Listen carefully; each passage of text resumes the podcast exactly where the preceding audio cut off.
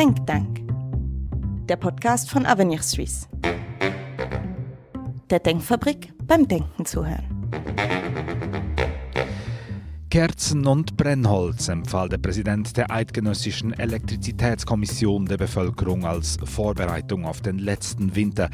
Wie konnte es in einem der wohlhabendsten Länder der Welt so weit kommen? Offenbar steht die Schweizer Energiepolitik derzeit unter Strom, denn gleich mehrere Herausforderungen, die teilweise im Widerspruch zueinander stehen, gilt es dabei anzupacken. Welche Maßnahmen sind jetzt zu treffen, um die Position der Schweiz in diesem Energietrilemma zu verbessern? Ist der kürzlich verabschiedete Mantelerlass der große Befreiungsschlag? Und welche Rolle kommt dem Bund, welcher den Kantonen als Eigentümer vieler Stromversorgungsunternehmen zu? Zu diesen Fragen diskutierten am Monday for Future die Nationalrätinnen Martina Munz, SP, und Susanne Vinzenz Stauffacher, FDP, mit Jan Flückiger, dem Generalsekretär der Konferenz kantonaler Energiedirektoren, und mit Avenir Swiss Energieexperte Patrick Dümmler. Die Debatte fand am 18. Dezember 2023 im Raiffeisenforum in Bern statt und wurde von SRF-Moderator Sebastian Ramspeck geleitet.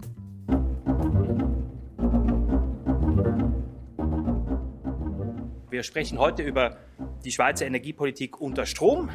Ein Thema, das äh, mit dieser Runde, die ich gleich vorstellen möchte, viel Energie und eine elektrisierende Debatte verspricht. Und zwar begrüße ich Frau Martina Munz, Nationalrätin für die SP aus dem Kanton Schaffhausen.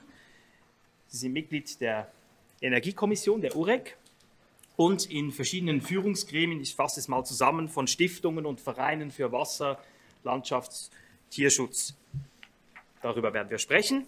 Ebenfalls begrüße ich zu meiner Linken, sinnigerweise für Sie zu meiner Rechten, Frau Susanne Vinzenz Stauffacher, auch Nationalrätin für die FDP, aber aus dem Kanton St. Gallen, auch Sie Mitglied in der Energiekommission UREC.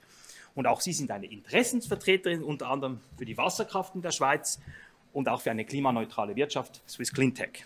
Danke. Ein Willkommen geht auch an Herrn Jan Flückiger, Generalsekretär der Energiedirektorenkonferenz der Schweiz, also eigentlich das Gewissen und die, die Stimme der Kantone heute in dieser Runde. Herzlich willkommen. Last but not least, schon erwähnt, Patrick Dümmler. Er verantwortet bei der Denkfabrik Avenir Swiss die Energiepolitik unter anderem als Forschungsleiter und hat eben diese Studie publiziert, die eben schon erwähnt wurde. So, und damit möchte ich jetzt aber nicht weiter mein Gerede fortsetzen, sondern die Frau Vinzenz aus, äh, von der FDP einmal eine Frage stellen, ganz aktuell. Wir haben ja bei den Bundesratswahlen von einer Machtdemonstration der Bürgerlichen lesen können, die da gemacht worden sei. Und da frage ich mich natürlich nach dem Rechtsrutsch bei den letzten Wahlen mit einem neuen, also nicht mehr ganz neu, aber doch immer noch einigermaßen neuen SVP-Energieminister. Wie sieht eigentlich die bürgerliche Machtdemonstration in der Energiepolitik aus? in den nächsten Jahren? Ja, das äh, frage ich mich auch, aber äh, ich habe das auch gelesen von äh, dieser Machtpolitik. Aber ich denke, Energiepolitik eignet sich nicht wirklich für Machtpolitik, sondern wir sollten Lösungen finden und dies über die Parteigrenzen hinweg. Ich denke aber insbesondere auch mit dem Wechsel an der Spitze des UWEC hat so in meiner Einschätzung, ähm, das nehme ich durchaus sehr zustimmend zur Kenntnis, die Versorgungssicherheit noch einmal einen etwas anderen Stellenwert bekommen. Das hat aber natürlich auch zu tun mit der Situation vor dem letzten Winter, als wir doch für schweizerische Verhältnisse mit sehr alarmistischen Tönen bedient werden mussten. Also ich kritisiere das überhaupt nicht, sondern das war auch richtig, dass die entsprechenden Warnungen ausgesprochen wurden. Und ich denke, da ist nun wirklich die Versorgungssicherheit in den Fokus gerückt. Aber in den Medien war jetzt ja viel darüber zu lesen, dass ein linksfreisinniger, atomkritischer Politiker, Herr Jauslin, in der UREC ersetzt wurde durch einen rechtsfreisinnigen Atombefürworter. Das ist doch eine Kampfansage Ihrer Partei auch in der Energiepolitik gegen Rot-Grün. Gut, Sie werden verstehen, dass ich parteiinterne Vorgänge nicht öffentlich diskutiere, aber ich darf vielleicht doch darauf hinweisen, dass ich selber als Umweltfreisinnige, und das ist nicht irgend so ein Label, das ich selber kreiert habe, sondern wir am Kanton St. Gallen haben tatsächlich die Organisation Umweltfreisinnige. Dort bin ich Mitglied.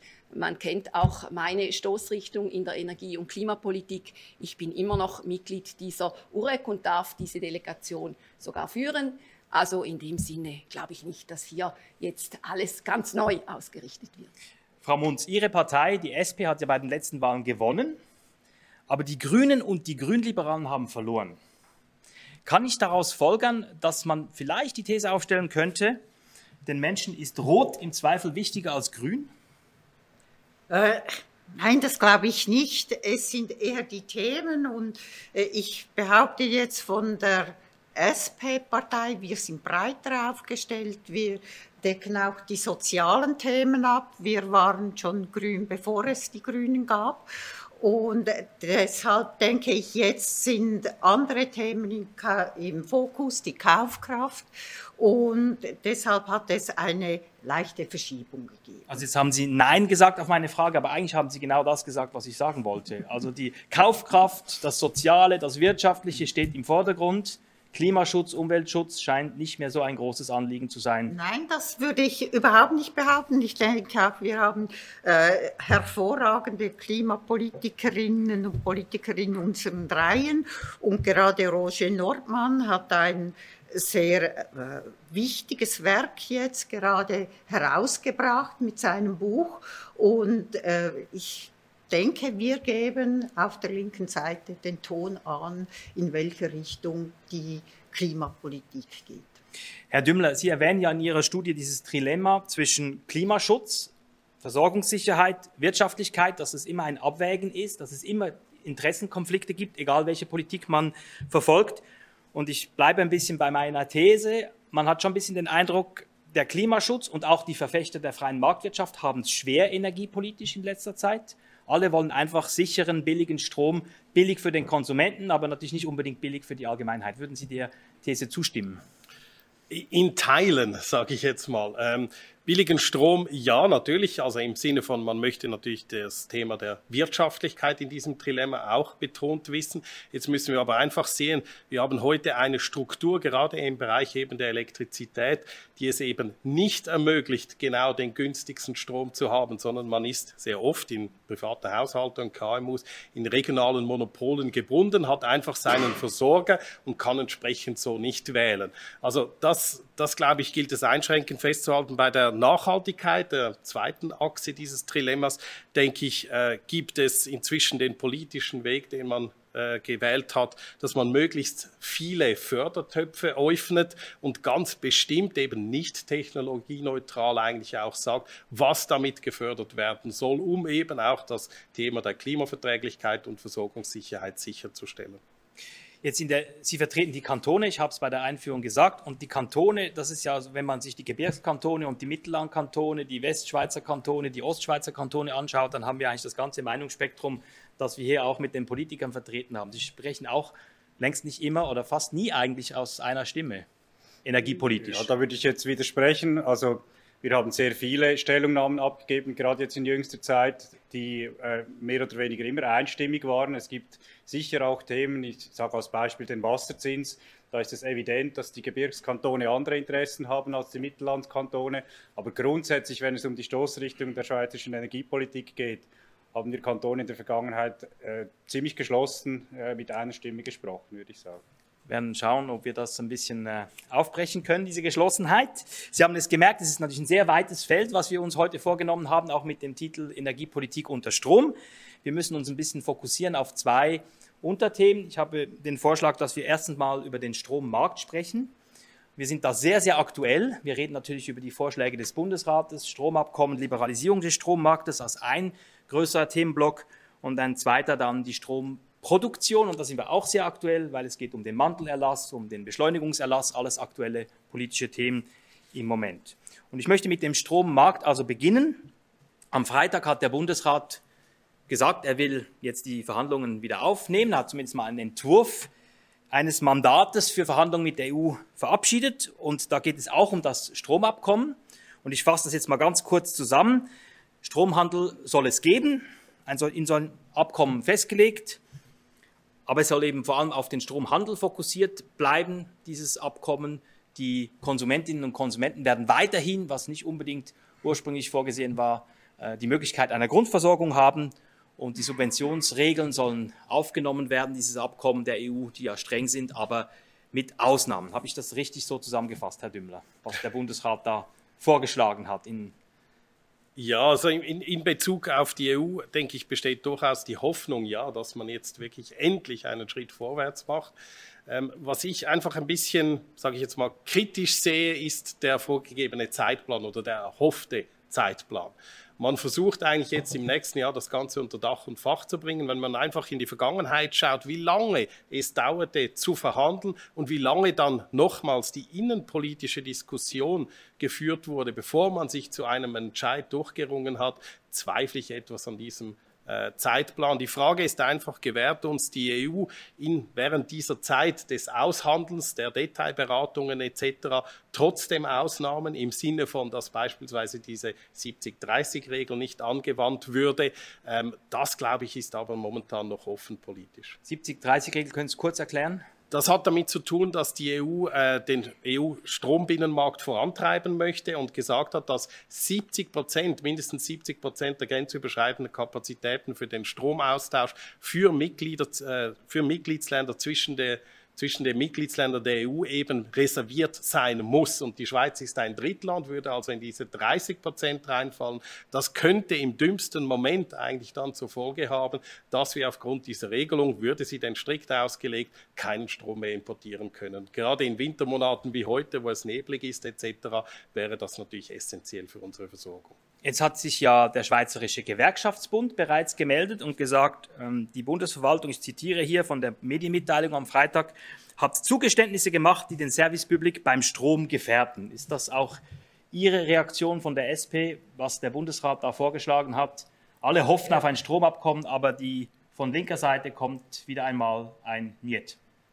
Ich denke, dass wir mit den Gewerkschaften in diesem Bereich eine gute Lösung finden. Die Grundversorgung ist auch der EU.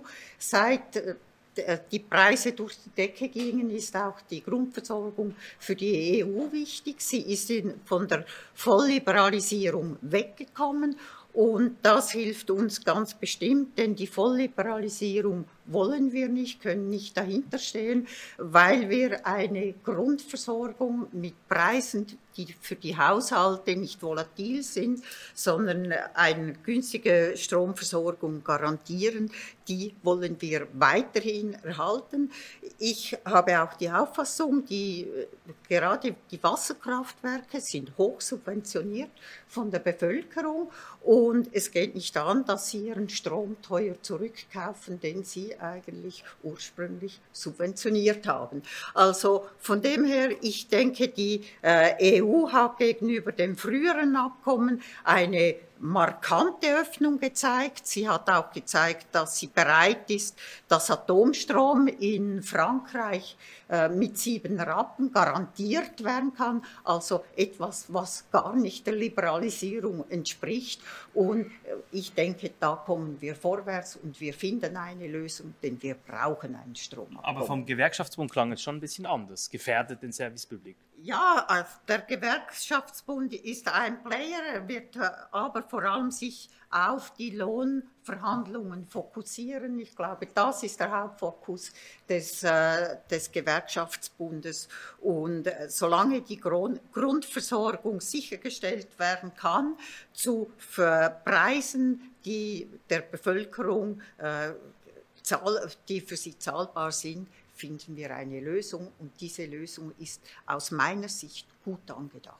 Als ja das erste Mal über das Stromabkommen gesprochen wurde, 2014, war eigentlich die Vorstellung, dass dann jede Konsumentin, jeder Konsument frei wählen kann, den Anbieter auf dem Schweizer Strommarkt. Jetzt scheint die EU der Schweiz, dem Bundesrat, ein bisschen entgegengekommen zu sein, dass es weiter eine Grundversorgung gibt.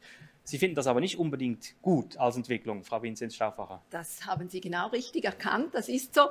Ähm, Kollegin Munz hat vorgesagt, wir wollen diese vollständige Liberalisierung nicht. Und ich sage, wir wollen diese vollständige Liberalisierung. Ein Versuch haben wir unternommen, jetzt auch im Rahmen der laufenden Debatten. Und ich bin äh, mit diesem Antrag ich hatte die FDP-Fraktion hinter mir, aber sonst bin ich glorios untergegangen. Äh, das war natürlich jetzt auch vom Momentum her vielleicht tatsächlich etwas schwierig, als ja auch Player, die sich außerhalb äh, der Grundversorgung bewegt haben, in dieser Krise zurück wollten in äh, die geschützte Grundversorgung. Das wäre selber ein abendfüllendes Thema. Lassen wir das. Aber ich bin nach wie vor der Überzeugung, dass das eben schlussendlich auch den Konsumentinnen und Konsumenten zugutekommt, wenn wir hier einen Schritt vorwärts machen. Bis anhin war es auch so, dass das die Voraussetzung war für den Abschluss eines Stromabkommens. Ich nehme mit der EU, ich nehme zur Kenntnis, dass hier allenfalls eine gewisse Bewegung jetzt in Gang gekommen ist. Aber so oder so, am Stromabkommen, finde ich, geht kein Weg vorbei. Wir haben 41 grenzüberschreitende Anknüpfungen. Wir sind kein gleichberechtigter Partner. Patrick Dümmler hat die 30-70-Regel angesprochen. Also wenn wir hier weiterhin dann als Drittstaat behandelt werden, dann äh, gute Nacht. Also in dem Sinne haben wir alle ein sehr evidentes Interesse daran, dass es hier vorwärts geht. Wir reden dann sicher noch über die Liberalisierung, aber ich möchte Sie auch noch kurz mit Ihrer Stellungnahme abholen. Die, ich glaube, die Kantone haben ja schon so grundsätzlich positiv sich geäußert zu dem, was der Bundesrat am Freitag publiziert hat. Aber ich glaube, im Februar oder so wollen Sie dann detaillierter natürlich noch Stellung nehmen. Im, ja, aber ich, also ich kann es einfach, kurz, einfach, einfach machen, machen äh, weil im Grundsatz ist klar, die Kantone und, und insbesondere auch die NDK, die stehen hinter diesem Verhandlungsmandat. Wir haben immer gesagt, äh, ja, die Marktöffnung ist eine Grundvoraussetzung, das hat sich nicht geändert. Und wir haben auch immer gesagt, dass die Konsumentinnen und Konsumenten, die kleinen Kunden, weiterhin eine Wahlmöglichkeit haben sollen zwischen der Grundversorgung und dem freien Markt. Und das hat sich nicht geändert. Da muss man vielleicht auch ein bisschen mit Mythen aufräumen, oder? Die SVP und andere Gegner der Marktöffnung, sowohl von links und rechts, haben uns immer erzählt, ja, wenn dann die Marktöffnung kommt, dann müssen alle sich auf dem freien Markt eindecken. Das ist aber gar nicht der Fall. Also es gibt jetzt schon, schon vor der Krise 13 EU-Staaten, das ist mehr als die Hälfte oder etwa die Hälfte, bisschen weniger. 13 EU-Staaten, die haben schon eine Grundversorgung. Also es ist auch im geltenden EU-Recht vorgesehen und möglich, dass man eine Grundversorgung hat. Also Grundversorgung heißt eben regulierte Tarife, die man im Voraus kennt, wo man nicht diesen Marktschwankungen äh, ausgesetzt ist. Und insofern hat das jetzt nur schwarz auf weiß wurde das jetzt nochmal bestätigt in diesem Verhandlungsmandat, dass es weiterhin eine solche Wahlmöglichkeit geben soll für die kleinen Kundinnen und Kunden. Und das haben wir das haben wir begrüßt, das haben wir auch gefordert. Im Detail geht es dann halt um die Diskussion, wie häufig kann ich dann hin und her wechseln, wenn ich mal im freien Markt bin, kann ich dann wieder zurück in die Grundversorgung, wie ist diese Grundversorgung reguliert. Ich denke, da ist im Detail auch noch nicht alles klar. Ich teile aber den Eindruck, dass die EU sich da ein bisschen bewegt hat, auch unter dem Eindruck der Krise. Aber insgesamt muss man sagen, diese, diese Wahlmöglichkeit ist ja etwas Positives für die Kundinnen und Kunden. Also wenn Sie heute bei einem Stromversorger sind, der vielleicht nicht so gut äh, sich eingedeckt hat auf dem Markt, äh, dann, dann, zahlt der Kunde, die Kundin sehr hohe Strompreise und hat keine Chance, äh, diesen Anbieter zu wechseln. Insofern denke ich, dass das eigentlich den Konsumentinnen und Konsumenten zugutekommt, äh, diese Wahlmöglichkeit. Das auf der anderen Seite und auf der, auf, auf der äh, einen Seite muss man auch sagen, ja, warum wollen wir denn dieses Stromabkommen? Und, und Frau Wenzel-Schaff hat gerade gesagt, also wir können uns gar nicht leisten, hier längerfristig abseits zu stehen. Äh, und von daher finde ich die Diskussion äh, über diese, diese Marktöffnung ja oder nein man hat gesehen, in Deutschland, wo der Markt geöffnet ist, bewegen sich die Wechselraten in, in einem einstelligen Prozentbereich. Das ist wie bei den Krankenkassen. Es ist Alle sogar tiefer als bei den Krankenkassen. Und man muss sehen, oder? also wenn Sie die Stromrechnung zu Hause anschauen, ich weiß nicht, vielleicht seit letztem Jahr kennen Sie die ein bisschen besser, aber normalerweise, wenn man die Leute fragt, wissen sie nicht, wie hoch ihre Stromrechnung ist. Und ihre Krankenkassenrechnung ist wahrscheinlich ein Vielfaches höher. Und auch bei den Krankenkassen ist es ja nicht so, dass jetzt äh, äh, alle Kunden jedes Jahr äh, ihren Anbieter wechseln. Also man muss hier auch ein bisschen die Angst äh, vor dieser Marktöffnung nehmen. Denke. Also wenn ich diese tiefenentspannte Meinung der Kantone anhöre, dann würde ich sagen, es nützt nichts, so Schatz nichts. Diese Marktöffnung, das wird sich wahrscheinlich gar nicht so viel verändern. Ja, ich, ich würde einfach davor warnen und ich habe das Gefühl, das Gefühl äh, dass diese Grundversorgung eben idealisiert wird im politischen Prozess. Oder man stellt das so an, ja, das ist wie in einer geschützten Werkstatt, das ist alles in Ordnung, Vaterstaat schaut für einen. Wenn man sich einfach die Fakten anschaut, beispielsweise die Strompreise, die wir heute haben in der Schweiz in der Grundversorgung, dann sehen wir einen Spread zwischen 8 und 71 Rappen pro Kilowattstunde. Also ich meine, was kann hier noch mehr eigentlich darauf hindeuten, dass wir zu wenig Wettbewerb haben, dass wir eben teilweise Anbieter haben, die sich zu spät, falsch, wie auch immer, eingedeckt haben mit Strom. Und das bringt mich gleich zum zweiten Punkt in diesem, äh, zu diesem Thema. Ja, wenn wir über Grundversorgung sprechen, dann ist es nicht so, dass das immer schön ein EW ist, das gleich auch selber noch produziert. In einzelnen Fällen ist das durchaus so. Aber in den meisten Fällen müssen sich diese lokalen Elektrizitätsversorger selber am Markt eindecken. Das heißt, wir sind heute in der Grundversorgung als Kleinkonsumenten bereits dem Markt vollständig ausgesetzt, mit der Einschränkung, dass wir aber den Anbieter trotzdem nicht frei wählen können. Und ich denke, das gerade aus Konsumentensicht sehr stoßend und deshalb denke ich, müssen wir diese volle Liberalisierung hinkriegen. Egal, ob wir jetzt hoffentlich ja ein Stromabkommen haben mit der EU oder nicht.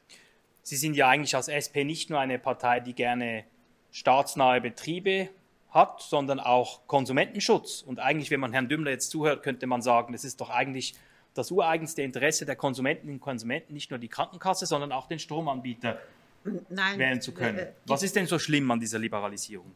Äh, es ist genau das, dass in gewissen Gemeinden jetzt bis über 70 Rappen für den Strom bezahlt wird, weil der Energieversorger nicht fähig war, äh, sich genügend abzudecken bzw. den Markt zu durchschauen.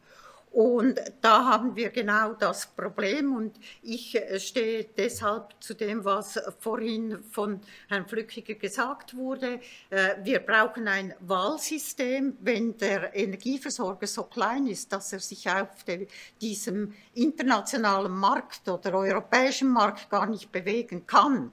Äh, dann ist das gefährlich und dann muss man ihm die Hände binden beziehungsweise ausscheren können. Wir brauchen aber eine Grundversorgung, die nicht äh, so volatil in, durch die Decke rast, wie wir das jetzt neu erst seit letztem Jahr eigentlich kennen, weil äh, die, die, fossilen Preise gingen in die Höhe, die AKWs in Frankreich äh, standen still. Wir hatten zwei Klumpenrisikos miteinander, die kombiniert waren und uns die Strompreise in die Höhe jagten. Und da können eigentlich nur die großen Anbieter diesen Strommarkt auch beherrschen und einen äh, Grundversorgungspreis anbieten, der diesen Namen äh, verdient. Ein Grundversorgungspreis von 70 Rappen ist kein Grundversorgungspreis. Frau Vincent Stauffacher, Sie sind ja für mehr Liberalisierung, Sie haben es gesagt. Also das würde dann heißen, dass eigentlich dann sich nur noch die Reichen genügend Strom leisten könnten. Nein, eben. Ich, ich fand es ja spannend jetzt, dass man gesagt hat, ja, diese 70 Rappen, die sind ja wirklich furchtbar und das teile ich, das ist wirklich zu hoch. Aber das ist im jetzigen System entstanden, also in der Grundversorgung. Und darum kann es eigentlich nur besser werden, wenn wir dieses System auch etwas aufbrechen. Nein, ich gehe klar davon aus, und das zeigen auch verschiedene Studien, dass eben mehr Markt auch ähm, bezüglich der Kosten dann für die Konsumentinnen und Konsumenten durchaus einen positiven Effekt hat. Und Patrick Dümmler hat es gesagt, also diese Grundversorgung, Sie haben gesagt, idealisiert. Ich habe schon einmal gesagt, das ist nicht der Hort der Glückseligen, oder? Also ich, ich bin selber jetzt in einer Gemeinde und ich nenne es jetzt nicht mehr, mein Gemeindepräsident hat mich gebeten, diese Gemeinde nicht immer wieder zu nennen, aber wir waren in der Grundversorgung wirklich so geknebelt als Privatpersonen, das möchte ich eigentlich nicht mehr erleben. Ich möchte selber wählen können, wo ich jetzt als Privatperson meinen Strom beziehe. Ganz kurz Herr Flückiger? ergänzen, ja, weil es gibt aus meiner Sicht noch einen anderen äh, sagen mal, Vorteil, den der Markt bringt, den wir jetzt noch nicht erwähnt haben. Wir haben jetzt von der Konsumentenseite gesprochen, aber auch von der Produktionsseite her. Wir haben heute ganz viele Leute, die dezentral äh, Solarstrom beispielsweise auf ihrem Dach produzieren oder die gemeinsam mit ihren Nachbarn oder vielleicht hat einer ein Dach, wo er Solarstrom produzieren kann, der andere hat das nicht, der möchte gerne von seinem Nachbarn den Strom kaufen und so all diese lokalen Geschichten, wie man eben auch diesen erneuerbaren Strom untereinander handeln kann, solche dezentralen Lösungen, die sind im heutigen System extrem schwierig. Man hat jetzt versucht, so Umgehungslösungen zu finden. Das gibt dann so dicke Verordnungen, oder, wo dann beschrieben ist, wer genau in welchem Fall wie das äh, verkaufen kann. Und ich denke, hier haben wir auch eine Chance für mehr Innovation, was dann eben auch wieder den dezentralen äh, Prosumenten, wie man heutzutage so schön sagt, hilft, oder ihren, ihren Strom zu verkaufen oder sich eben vielleicht beim Nachbarn äh, Strom zu kaufen. Also es gibt schon auch andere Vorteile, die die Marktöffnung noch hat, jetzt neben der Frage, ob man jetzt 20 oder 23 Rappen für den, für den Strom zahlt. Aber die Kantone haben eigentlich einen, einen ständigen Zielkonflikt, weil einerseits sind sie ja Besitzer hauptsächlich von Stromkonzernen, die natürlich Geld verdienen wollen. Also die Finanzdirektoren, die wollen einfach, dass die Gewinne sprudeln, weil die Konsumenten viel bezahlen. Und gleichzeitig sind Sie als Vertreter der Energiedirektoren natürlich daran interessiert und die Sozialdirektoren wären es auch, dass wir günstigen Strom und sicheren Strom haben. Das ist eigentlich ein seltsamer Zielkonflikt in der Schweiz. Solche, solche, Zielkonflikte finden Sie ja finden Sie vielerorts. Also Macht es das man, besser? Dass man, nein, aber ich denke, das sind wir gewohnt in der Politik, so wie die, die Energieversorgung insgesamt ein Zielkonflikt ist zwischen Versorgungssicherheit, Umweltverträglichkeit und den Kosten. Oder? Dieses Dilemma wurde angesprochen. Gibt es natürlich auch andere Zielkonflikte und äh, ist genau die Aufgabe der Politik, diese Zielkonflikte zu lösen, genauso wie es auch Zielkonflikte gibt zwischen Naturschutz, Umweltschutz und erneuerbarer Energieproduktion. Das sind zwei Werte, die sind beide wichtig. Man muss sie gegeneinander abwägen und im einen Fall kippt es halt in die Richtung und im anderen Fall in die Richtung. Aber genau das ist ja die Aufgabe der Politik und ich denke, mit wenigen Ausnahmen schaffen das unsere äh, Regierungen, unsere Kantonsregierungen und auch die Parlamentarier auch, diesen Interessenausgleich zu finden. Von Ihrer Seite wäre aber durchaus gewünscht, dass es, also es gibt ja diesen Vorschlag zum Beispiel des Unbundling, dass man sagt, die Netze werden getrennt von anderen Tätigkeiten der, glaube ich, etwa 600 Energieunternehmen der Schweiz. Gibt, man könnte ja auch sagen, man privatisiert und liberalisiert wirklich das System. Sie fänden, das wäre besser? Ja, also ich, ich, finde, ich würde mich jetzt noch nicht äh, festlegen wollen, welches System dann, also eben, ich möchte offener. Ich möchte liberalisieren und der Teufel liegt dann jeweils im Detail, das ist klar. Aber es geht tatsächlich darum, dass wir hier, insbesondere wenn ich jetzt die Konsumentenseite noch einmal anspreche, hier eine Wahlfreiheit haben. Und ich bin froh um dieses Votum von Jan Flückiger, dass natürlich auf der Produzentenseite auch, das, das wird Schub geben, das, das kennen wir, oder? Innovationen, die entwickeln sich nicht in einem stark regulierten Markt, sondern Innovationen, die entwickeln sich in der Freiheit, wenn man so will. Und es gab gab ja die Aussage vor von Kollegin Munz, dass eben auch die Sie haben dies angesprochen, rund 600 Energieversorger, die dann zum Teil einfach zu klein seien, um dann auch entsprechend äh, gut sich versorgen zu können. Ja, dann sind sie vielleicht tatsächlich nicht am richtigen Ort, oder? Also das muss man sich ja, diese Frage muss man sich auch stellen dürfen in einer offenen Gesellschaft, wie ich mir das vorstelle. Bevor wir zum zweiten Block kommen, vielleicht eine ganz kleine Umfrage. Wie wahrscheinlich, für wie wahrscheinlich halten Sie es, dass man jetzt wirklich es schafft, ein Stromabkommen mit der EU abzuschließen? Wir reden ja seit über oder fast zehn Jahren davon. Und, und wie schnell wird es dann gehen? Also wird das wirklich schon in den nächsten Monaten der Fall sein, wie man jetzt hoffen könnte, wenn man dem Bundesrat zuhört? Oder wird das wieder, wieder zehn Jahre dauern? Weil wir waren ja schon einmal ganz kurz davor, dieses Abkommen abzuschließen, 2014, wenn ich mich richtig erinnere. Herr Flückiger. Das Problem an dieser Wette ist, dass es eine kombinierte Wette ist. Oder wenn es jetzt nur um Stromabkommen gehen würde, dann würde ich sagen, ja, die Chancen sind vielleicht bei 80 Prozent, dass wir das hinkriegen. Aber es hängt ja dann noch an den institutionellen Fragen, Lohnschutz, äh, Zuwanderung etc. Von daher wäre ich da vielleicht, würde ich das dann runterkorrigieren auf vielleicht 50-50, dass wir, das, dass wir das kriegen. Wann wir es kriegen, also der Bundesrat möchte ja bis Ende Jahr die Verhandlungen abschließen, das halte ich für sehr ambitioniert. Ich sage mal, wenn wir mit dem ganzen innenpolitischen Prozess, also das muss ja dann in der Schweiz noch durchs Parlament und je nachdem oder ziemlich sicher durch die Volksabstimmung, wenn wir das bis 2030 haben, dann werde ich eine große Flasche Champagner aufmachen. Was machen Sie auf, wenn wir es 2030 haben? Beziehungsweise äh, werden wir es 2030 haben? Ja, ich hoffe sehr, wir brauchen es. Und das ist auch ein, ein Problem vom Ganzen. Die EU weiß, dass wir das Stromabkommen brauchen dass wir darauf angewiesen sind. Das heißt, es ist ein Pfand für sie. Und das macht mich etwas pessimistisch. Im Großen und Ganzen bin ich aber eher optimistischer als mein Vorredner. Ich denke, wir kommen zu diesem Stromabkommen, wir kommen relativ rasch, denn auch die EU ist interessiert.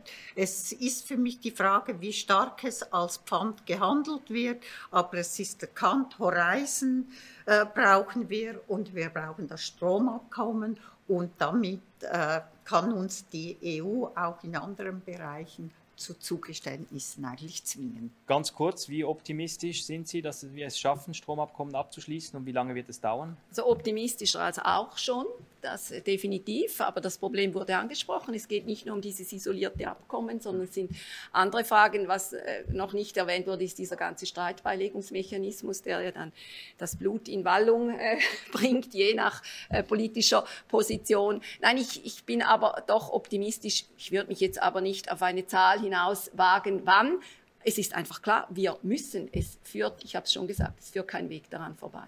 Haben Sie noch eine Prognose hinzuzufügen oder machen, nehmen Sie den Schnitt der Prognosen, die abgegeben wurden, die ja nicht sehr optimistisch sind insgesamt? Ja, also ich, ich bin etwas über 50 Prozent in meiner Einschätzung optimistisch, dass es uns gelingt, sowas äh, abzuschließen. Ja, natürlich, es gibt äh, diese Verknüpfung mit dem institutionellen Rahmen. Vom Zeitrahmen her bin ich ähnlich pessimistisch wie die Vorrednerinnen und Vorredner. Ich denke, das wird mehrere Jahre dauern und die Frage ist einfach, können wir in dieser Zeit gute Übergangslösungen treffen, so dass wir wirklich auch punkto Versorgungssicherheit sichergestellt sind in der Schweiz. Und ich möchte einfach darauf hinweisen, ein Stromabkommen ist gut und notwendig und nett und alles. Jetzt kommt das große Aber.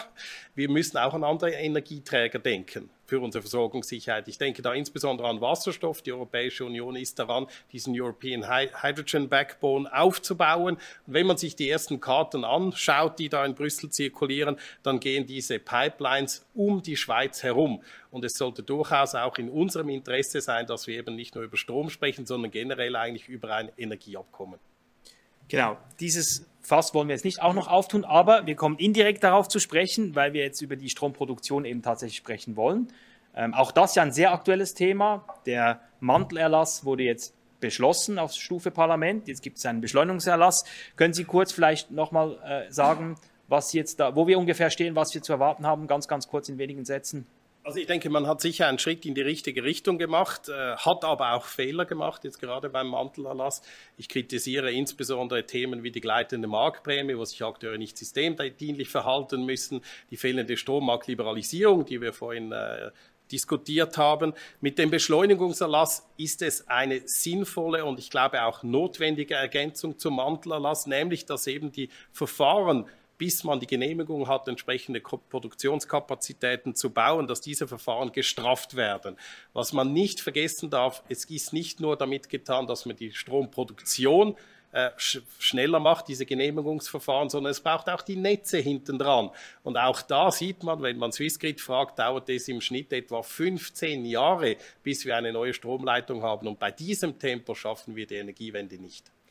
Dieser Mantelerlass wurde also ziemlich runtergefahren gegenüber dem, was jetzt zumindest von, sagen wir mal, liberaler oder bürgerlicher Seite alles noch an Wunschvorstellungen gewesen wäre. Und trotzdem, Natur- und Tierschützer haben jetzt das Referendum ergriffen. Das ist ja eigentlich auch ihr politisches Lager. Welches Herz schlägt jetzt da stärker in Ihrer Brust? Das der ähm, Klimaschützerin also oder der ich, Naturschützerin? Ich stehe sehr hinter diesem Mantelerlass. Ich finde es eine hervorragende Lösung, die wir hier haben. Ich bin sehr froh, dass die Liberalisierung schon zu Beginn weg rausgestrichen wurde. Äh, ich denke, wir haben hier ganz gute Ansätze, damit wir mit Erneuerbaren und dort, wo es eben der Natur nicht wehtut, vorwärts kommen. Es ist vor allem PV, also Photovoltaik auf Infrastrukturanlagen. Da werden wir rund äh, 25 Terawattstunden zubauen. Das ist enorm. Und das, das äh, ist für die Natur, für die Umwelt null Problem, weil es ist auf bestehender Infrastrukturanlagen. Und ich möchte mich wehren dagegen, dass es die Umweltverbände sind, die sich gegen den Mantelerlass jetzt erheben. Wir haben, ich bin, Aber es gibt ja ein äh, Referendum. Ich, ich bin Präsidentin von einem wichtigen Umweltverband im Gewässerschutzbereich und wir haben klar uns gegen das Referendum ausgesprochen, äh, so wie alle anderen, wie Pro Natura, WWF, Greenpeace, alle großen Verbände auch. Es sind die Windgegner und es sind keine Naturschutzverbände, die sich äh, gegen diesen Mantelerlass wehren. Es sind die Winter, Windgegner, die vorwiegend auf der sehr rechten Seite anzusiedeln sind.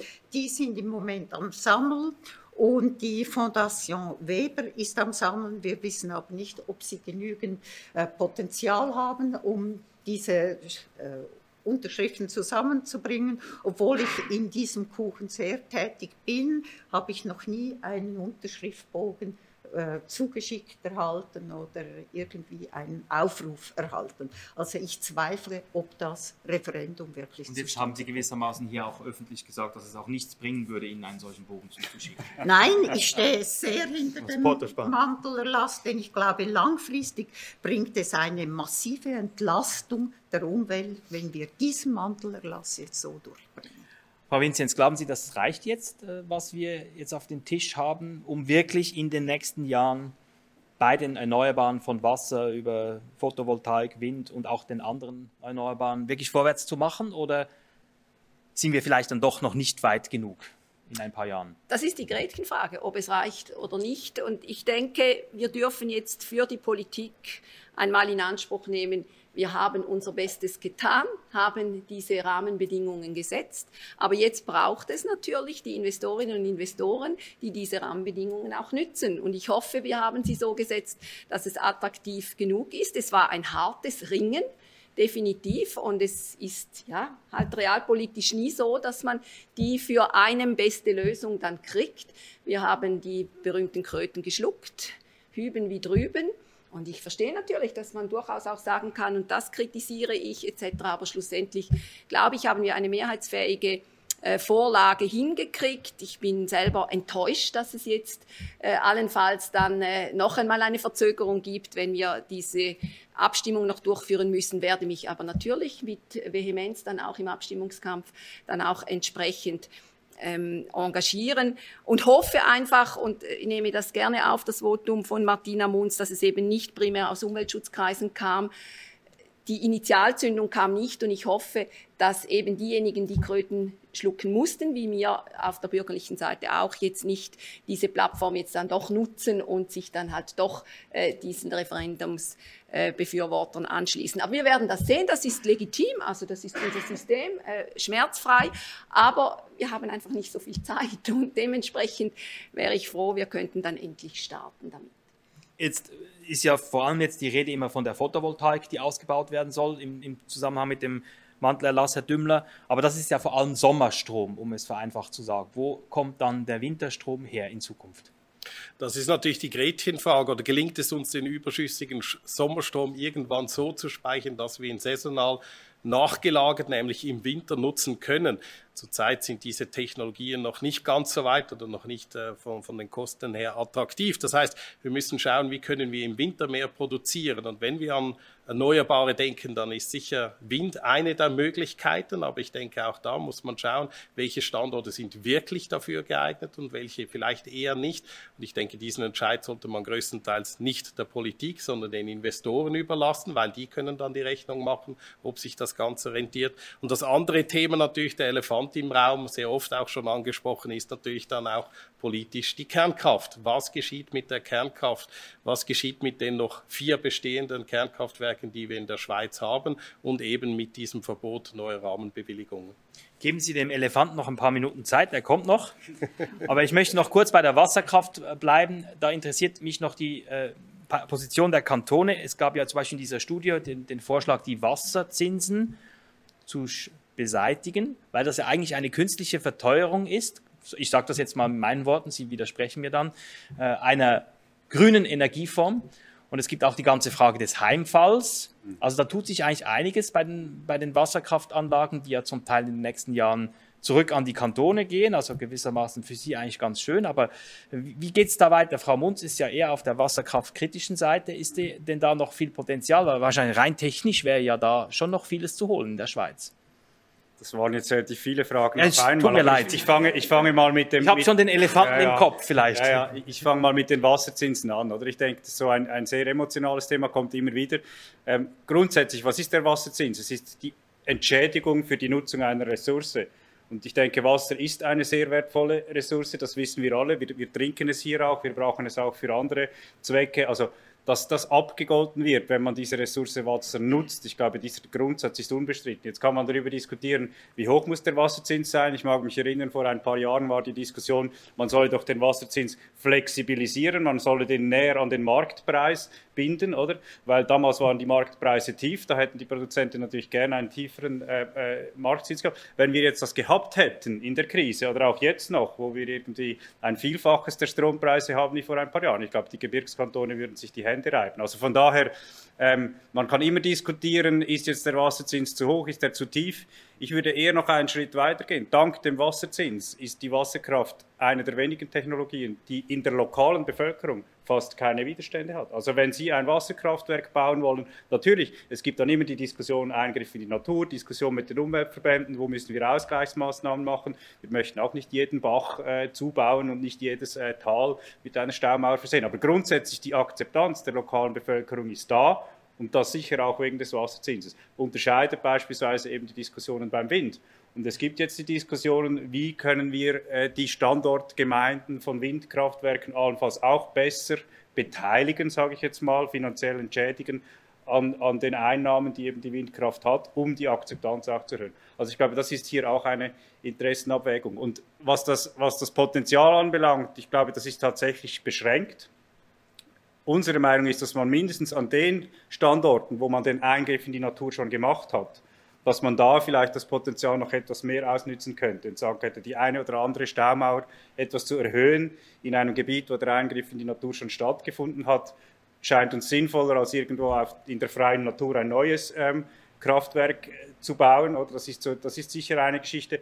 Und das andere ist das Potenzial bei den wegschmelzenden Gletschern. Und da haben wir dann wieder die Diskussion mit den Umweltverbänden, ja, ist das jetzt biodiversitätsmäßig extrem wertvoll, was unter diesen Gletschern hervorkommt?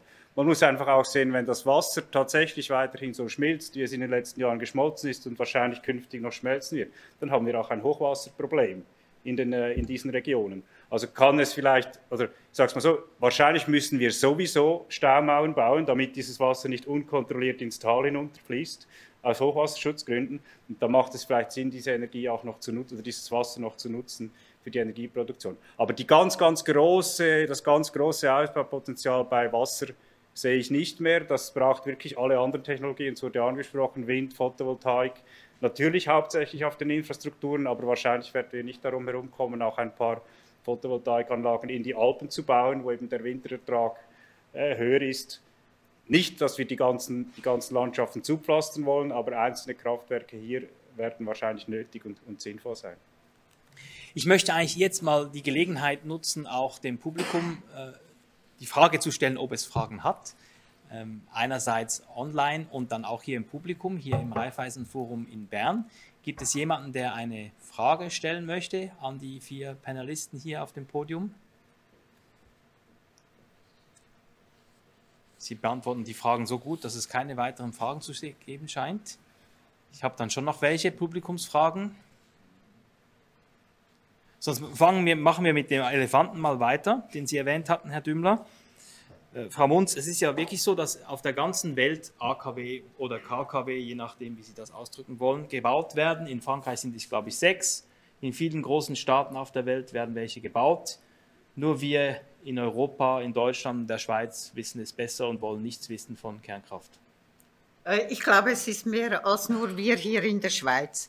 Also wenn wir sehen, welche Gefahren äh, ein Atomkraftwerk in sich birgt, man spricht immer, die seien minimal klein und ich habe einmal ausgerechnet, wenn die äh, Zahl stimmen würde, äh, dann sind einfach die Gaus, die ich schon erlebt habe mit Fukushima, mit Tschernobyl, mit äh, Sellafield und was da alles noch ist, äh, dann wäre ich äh, schon irgendwie äh, weit über 350.000 Jahre alt. Also diese Zahlen stimmen einfach nicht, weil, wir, weil die, die Risikoabschätzung, die ist fast nicht möglich. Ich bin auch sehr stark involviert gewesen, mindestens bis äh, der neue Standort des Atommülllagers bekannt gemacht wurde. Und ich habe die Erfahrung gemacht, dass mit allen Fragen, die wir zum Atommüll gestellt haben, nicht Antworten kamen, sondern neue Fragen haben sich aufgetan. Dort müssen wir forschen, dort müssen wir noch stärker äh, investieren. Und wenn immer gesagt wird, ja, wir warten auf die Atomkraft der Generation 4, dann muss ich sagen, mit dieser Atomkraft ist noch keine einzige Kilowattstunde produziert worden. Wir müssen unser Energieproblem in den nächsten 30 Jahren lösen. In den nächsten 30 Jahren haben wir kein AKW gebaut. Das ist nicht möglich. Und, wir, und dann kommt noch dazu, der AKW ist der teuerste, Atomstrom ist der teuerste Strom, den wir überhaupt haben können. Es gibt weltweit nicht ein einziges Atomkraftwerk, das ohne staatliche Hilfe funktioniert. Und das zeigt uns deutlich, Atomkraft ist nicht die Lösung, sondern ein weiteres Problem würden wir uns eröffnen. Es ist zu spät, zu teuer und zu gefährlich. Jetzt die FDP sagt ja, man müsse die bestehenden KKW weiterlaufen lassen. Aber das ist ja eigentlich schon heute Stand der Gesetzeslage. Also wir, die Schweiz hat ja kein fixes Abschaltdatum. Das heißt, es ist ja schon heute so vorgesehen, dass solange die rentabel sind und solange sie sicher sind, sie weiterlaufen können. Also eigentlich ist das kein Vorschlag oder habe ich da etwas doch, doch, das verpasst. ist schon ein, ein, Vorschlag. Sie haben zwar recht, dass es nicht irgendwo gesetzlich geregelt ist dann und dann muss abgeschaltet werden, aber die Idee aus der Energiestrategie 2050 war natürlich schon, dass man die nach dann zumaliger Lesart äh, die, die äh, entsprechenden Endtermine dann auch ähm, umsetzt. Und Mühleberg, das wissen wir, das wurde abgeschaltet aus rein wirtschaftlichen Gründen, also nicht aus, aus sicherheitstechnischen Gründen. Und in dem Sinne haben wir das schon eben vor der Krise in unserem Positionspapier dann zumal ähm, mehr Strom, weniger Polemik oder umgekehrt weniger Polemik, mehr Strom, entsprechend auch ähm, als Forderung in den Raum gestellt.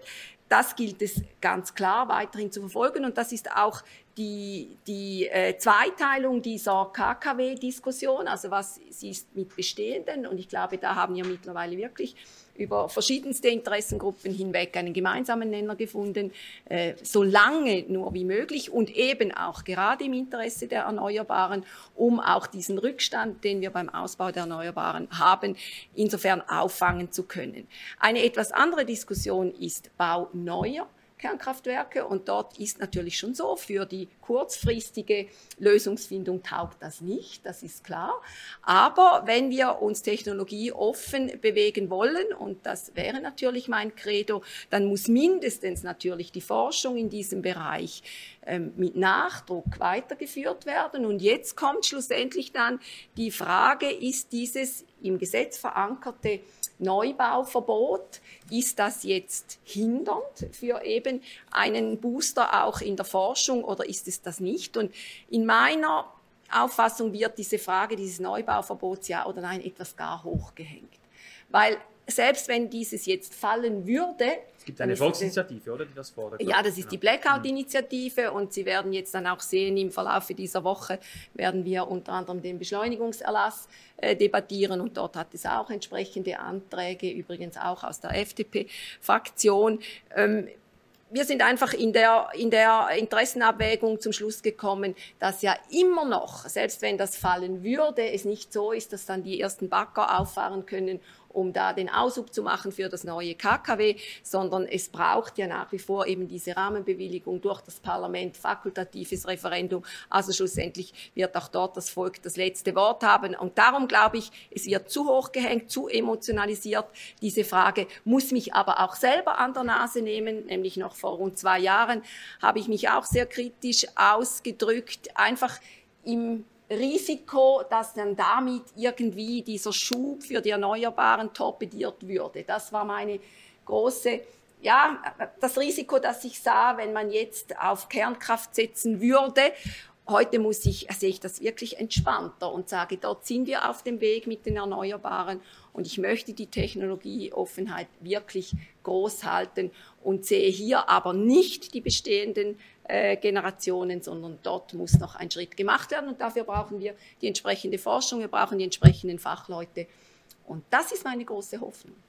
Sie sind ja, also Sie als Kantone sind ja Besitzer eigentlich der Stromkonzerne und die wiederum wollen ja keine KKW bauen. Ist das eine Nicht-Diskussion, die wir hier führen oder wie beurteilen Sie das aus Sicht der Kantone? Also ich persönlich besitze leider weder, weder Stromkonzerne noch Wasserkraftwerke, sonst würde ich nachher noch Aber ausgeben. Aber nein, ähm, schade. Die Kantone haben sich eigentlich, man kann sagen, ja, es ist ein wenig eine, eine, eine Scheindiskussion in, in unseren Augen, weil was wir jetzt machen müssen, und zwar unabhängig davon, ob wir irgendwann in 20, 30 Jahren äh, neue AKW bauen, der neuesten Generation, ob es die bis dann dann überhaupt gibt, oder? Davon spricht man auch schon, seit ich denken kann. Also ob es dann die mal gibt, werden wir sehen und dann müssen wir sicher die Offenheit haben, darum, darüber zu diskutieren. Aber solange die nicht da sind, oder? Wir haben jetzt ein Problem zu lösen in den nächsten 20, 30 Jahren. Und in den, es wurde gesagt, in den nächsten 20, 30 Jahren bauen wir sowieso kein neues äh, Kernkraftwerk. Und ich glaube eben schon, dass die Investitionsbereitschaft gedämpft werden könnte, allenfalls. Also wenn jetzt wieder in aller Munde ist plötzlich, ja, es, es gibt sowieso dann neue AKW früher oder später, oder man muss sehen, Investitionen in, in, Infrastrukturen, das sind Investitionen über Jahrzehnte. Also Investitionen in den Ausbau eines Wasserkraftwerkes, das sind Investitionen, die über 80 Jahre abgeschrieben werden. Also man braucht eine gewisse Investitionssicherheit, die dann eben über längere Zeit anhält. Und, und wenn ich als Investor weiß, ja, wenn ich jetzt noch ein paar Jahre warte, kommen dann vielleicht neue AKW. Und selbst wenn es erst in 20 Jahren ist, das, das ändert natürlich den Markt komplett. Und von daher ist die Frage, ob es wirklich nötig ist, jetzt die Spielregeln zu ändern. Was ich sehe, ist der Punkt mit den Fachkräften. Oder? Das haben wir jetzt schon das Problem, dass gewisse Betreiber das Problem haben, dass sie die Fachkräfte nicht mehr finden, um die jetzt bestehenden AKW noch sicher weiterlaufen zu lassen. Also da müssen wir eine Lösung finden. Ich glaube aber nicht, oder insbesondere die Forschung, die dermaßen international ausgerichtet ist, dass sich die jetzt wegen einem lokalen Bauverbot in der Schweiz, dass deswegen nicht mehr geforscht wird, das kann ich mir kaum vorstellen. Also ich, ich, muss hier intervenieren, weil das wollte ich natürlich ganz genau wissen, weil diese Frage hat mich wirklich umgetrieben. Und wenn ich mit den entsprechenden Personen aus dem ETH-Bereich oder auch dem Paul-Scherrer-Institut spreche, dann sagen sie mir ganz klar, wir sind nicht mehr attraktiv auf diesem Markt. Und das hat insbesondere eben damit zu tun, dass uns die jungen Leute sagen, ja, warum sollen wir hier in der Schweiz in einer Technologie forschen, die hier ja gar nicht gefragt ist, weil bei euch ist sie ja verboten. Und das hat bei mir schon einiges in Bewegung gesetzt, weil dort sind wir uns wahrscheinlich wirklich einig, das wäre jetzt wirklich fahrlässig, diesen äh, Forschungsbereich hier runterfahren zu lassen. Jetzt wenn wir so drei Schritte zurück machen, muss man doch irgendwie sagen, man hat den Eindruck, wenn man die Geschichte der Schweiz anschaut, dass es doch im 19. Jahrhundert, im 20. Jahrhundert immer wieder viel Pioniergeist gab Gotthard wäre ein Beispiel, aber eben auch energiepolitisch. Also es wurden große Staudämme gebaut, da waren sicher auch nicht immer alle glücklich damals. Es wurden früh Atomkraftwerke gebaut in der Schweiz, früher als in anderen Ländern. Und heute redet man da so über kleine Erlasse und äh, verliert sich im Klein-Klein. Und weder von ihrer Seite noch von anderer Seite hat man das Gefühl, so der große Ruck, der nötig wäre, um 250 Jahre Industrialisierung mit fossilen Brennstoffen irgendwie auf einen neuen Weg zu schieben, dieser große Ruck, den sieht man nicht, sondern es sind alles Detaildiskussionen, die wir heute führen. Einverstanden? Äh, ja, sind es. Vielleicht sind die Zeiten des, des äh, Alfred Eschers und wer auch immer äh, sind vorbei. Äh, die Bank ist es auf jeden Fall. Äh, ja, das ist es sicher. Äh, vielleicht zur Forschung möchte ich noch sagen, warum konzentriert sich eigentlich die Atomforschung nicht auf den Atommüll? Dort haben wir ein ein Problem produziert, das wir nicht lösen können. Wir haben mit dem äh, Endlager erst eine Deponie, die wir schaffen wollen und keine Lösung für das Atomproblem. Und dort müsste eigentlich die Forschung verstärkt werden. Äh, zu den großen Würfen. Ja, ich denke, wir müssen investieren in die Infrastruktur. Und die Infrastruktur ist nicht mehr heute äh, gefragt, an einem Ort konzentriert, wo die AXPO, die BKW und Alpic das Sagen haben und die große Infrastruktur in den Händen haben, sondern es ist heute eine dezentrale Infrastruktur. Und wir müssen dort investieren. Und wir haben ausgerechnet, wenn wir davon ausgehen, dass die Energiewende uns etwa 430 Milliarden kostet in 25 Jahren, dann sind das 17 Milliarden pro Jahr, die wir investieren müssen. Und diese Investitionen kommen nicht in ein AKW, sondern dezentral in ganz viele Anlagen und da sind wir, glaube ich, richtig unterwegs. Und wenn ich noch eine Vergleichszahl äh, nennen darf, wir haben 17 äh, Milliarden, die wir investieren müssen und gleichzeitig haben senden wir über 10 Milliarden für fossile Energie jedes Jahr ins Ausland, was uns äh, Klimaprobleme beschert. Also diese Investition, die brauchen wir jetzt. Wir haben 40 Jahre lang nichts mehr investiert, nicht in Netze, nicht in, äh, in Kraftwerke, Wasserkraft, äh, da hat man, deshalb ist der Heimfall jetzt, äh, hat man nicht investiert. Und früher hatte man auch noch in Atomkraftwerke investiert. Sie hatten die Hand erhoben, also warum nur noch Kantönli-Geist und kein Pioniergeist mehr?